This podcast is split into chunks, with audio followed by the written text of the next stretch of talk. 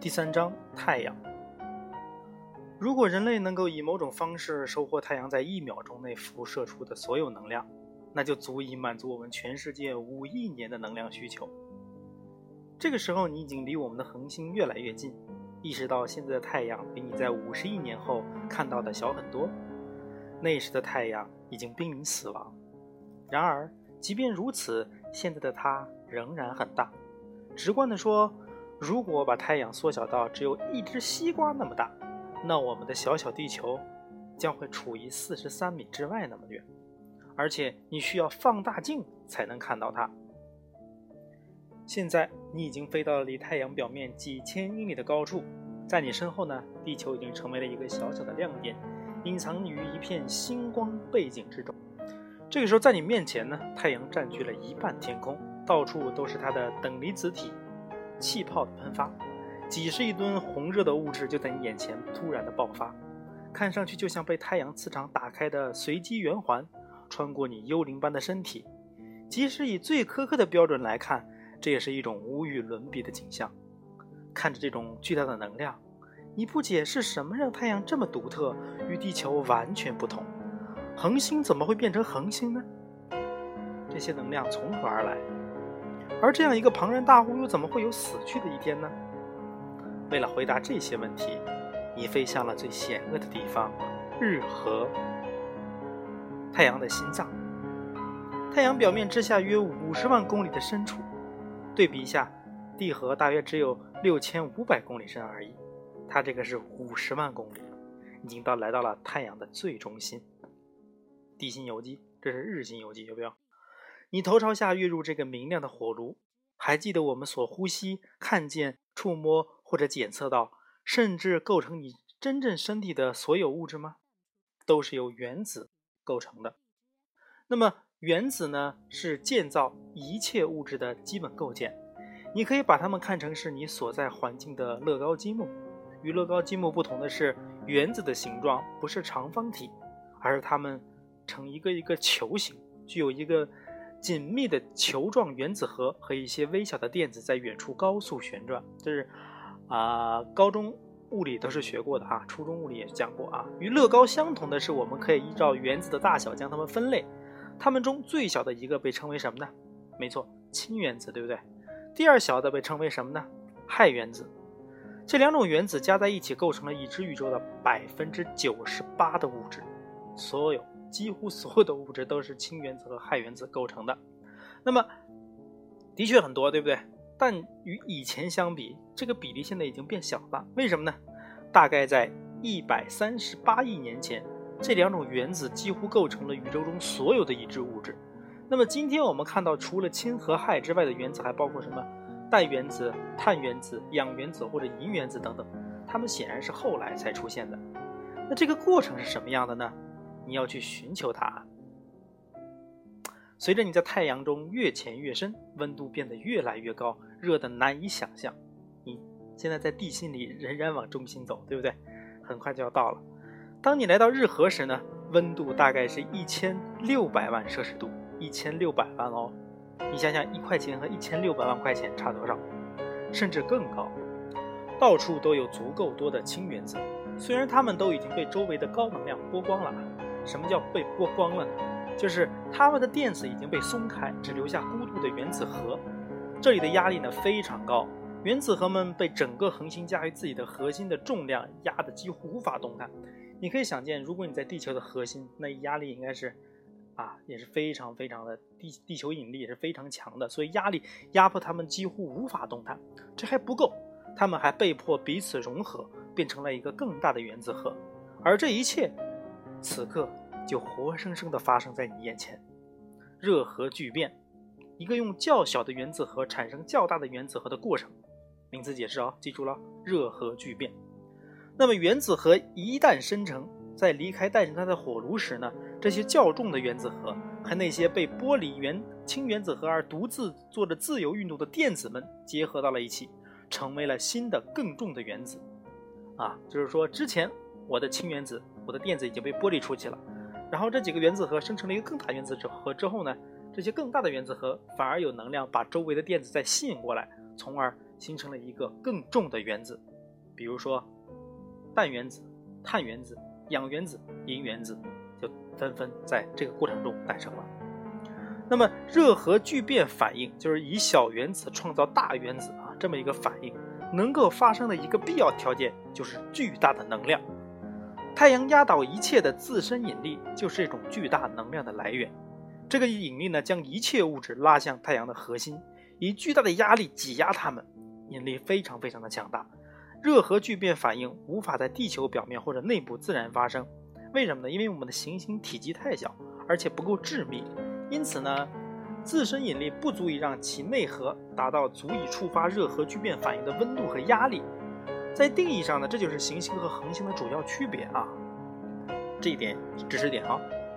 两者都是大致成球体的天体，那么行星的体积和质量呢，基本都比较小，有着岩石内核，有时候外面包裹着大气；而恒星则可被视为巨大的热核聚变反应工厂了，它们的引力能量大到可以凭借自己的力量，就在其内核将物质压缩到已产生新的物质的程度。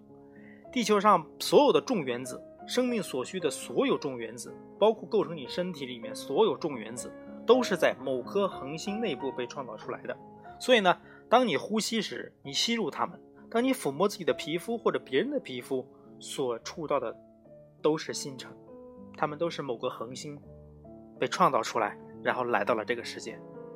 所以，你早先疑惑为什么像太阳那样的恒星在寿命将终时会发生死亡和爆炸，答案就在这里。如果没有这种结束，构成我们的身体、构成我们周边的一切的物质，可能都无法被释放，地球也无法诞生，生命无法形成，世界中将只有氢原子和氦原子存在。那么，被锁定在永不死亡的恒星内部，也没有了今天丰富多彩的世界。从另一个角度来看，因为构成我们的并不只有氢原子和氦原子。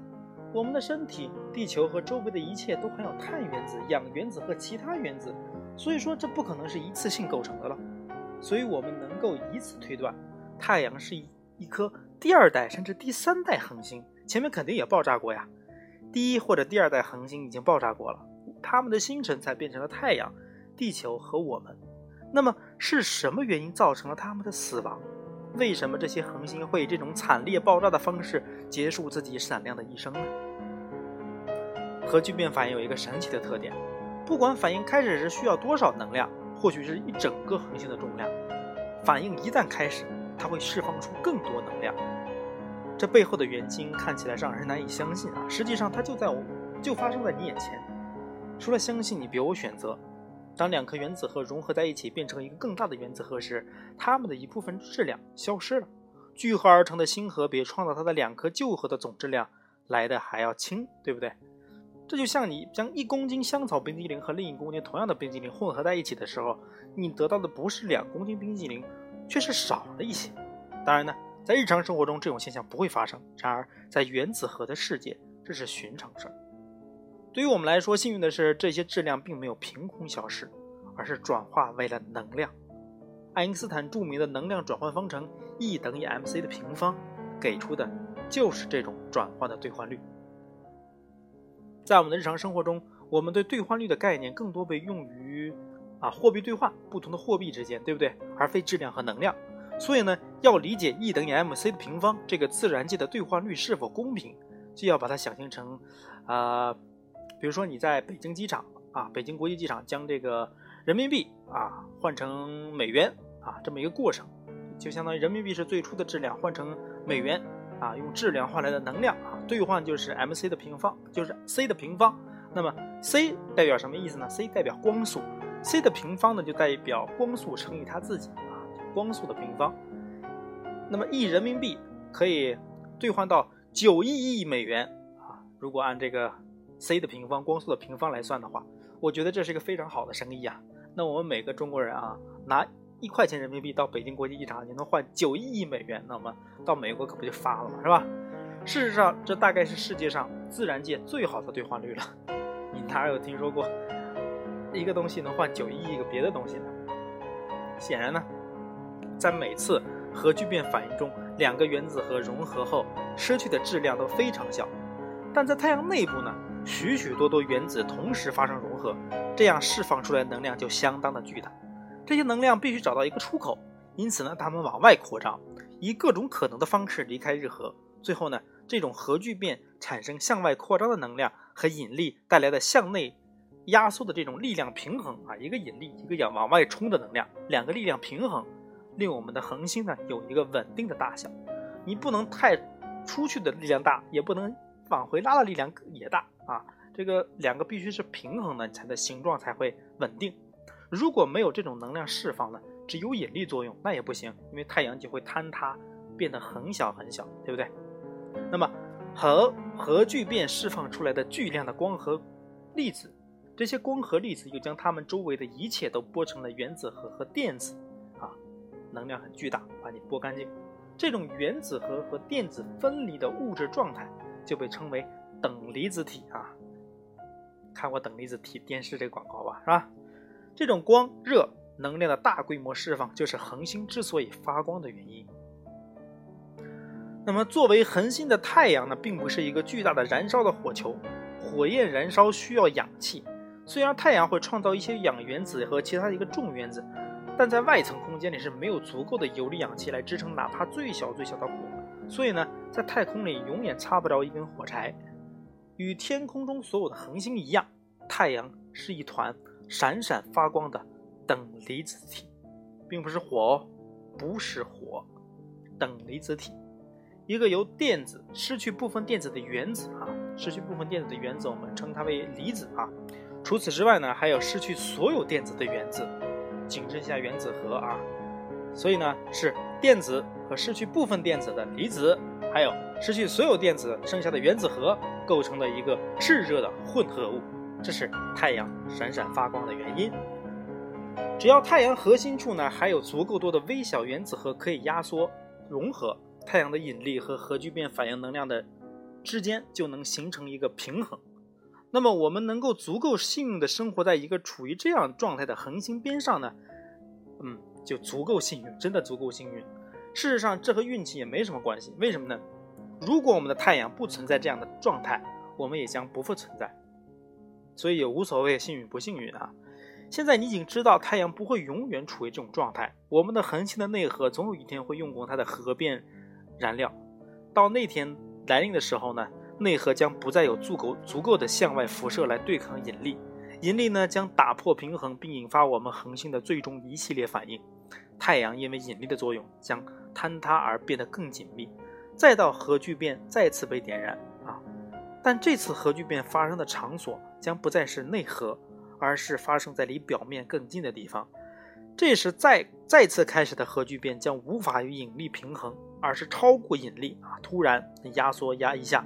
反而一下爆发出来，太阳表面将会被推开，令恒星体积变大。你已经在通向未来的旅程中见过这一幕了。能量的最后释放，预告着已经见过的恒星死亡的开始。